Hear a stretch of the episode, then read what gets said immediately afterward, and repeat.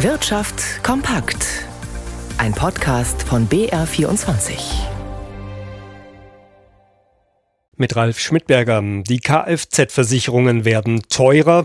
Darauf hat die Branche die Kunden ja bereits im Sommer vorbereitet. Nun gibt es erste Zahlen, um wie viel tiefer die Autofahrer in die Tasche greifen müssen. Gabriel Wirth berichtet. Bei Verivox spricht man von Preissteigerungen im historischen Ausmaß bei den Kfz-Policen, ob Teilkasko oder Vollkasko. Im Schnitt lägen die Preise derzeit rund 12 Prozent über dem Vorjahresniveau.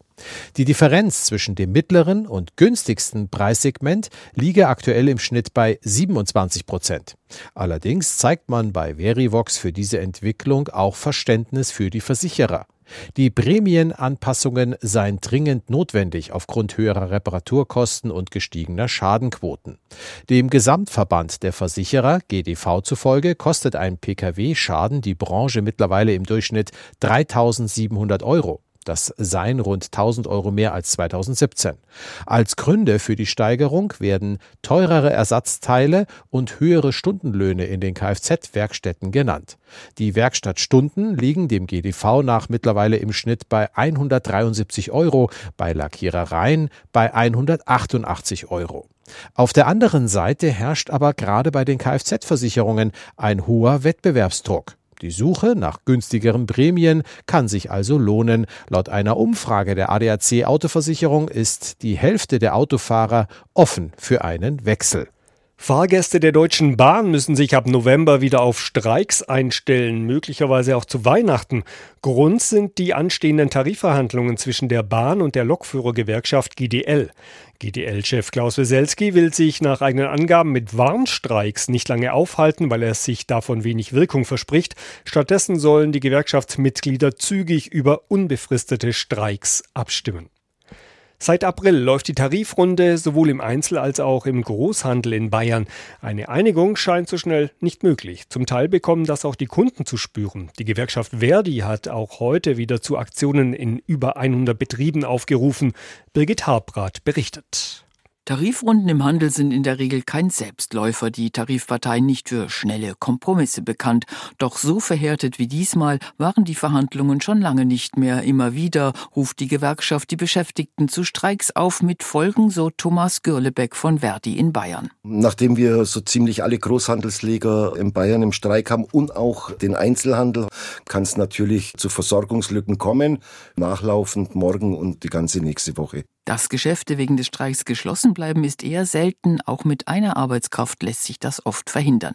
Die Bereitschaft zu streiken ist laut Verdi hoch. Die Branche zahlt im Vergleich niedrige Löhne. Die Inflation belastet die Haushaltskassen entsprechend.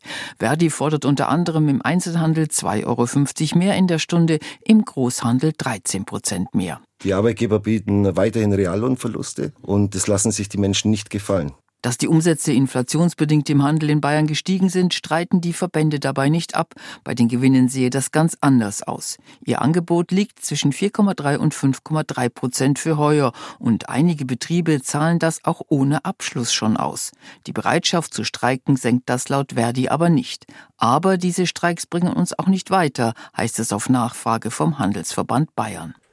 Blicken wir an die Finanzmärkte, genauer gesagt mal an die Rohstoffmärkte. Christian Sachsing in unserem Börsenstudio, da fällt auf, der Gaspreis ist auf den höchsten Stand seit langem gestiegen. Was ist der Hintergrund?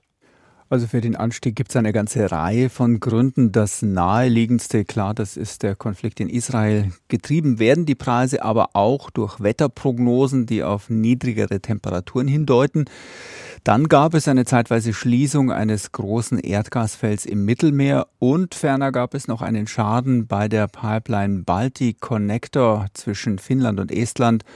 Und in der australischen Erdgasbranche herrscht zudem viel Verunsicherung, weil es da möglicherweise zu größeren Streiks kommen könnte.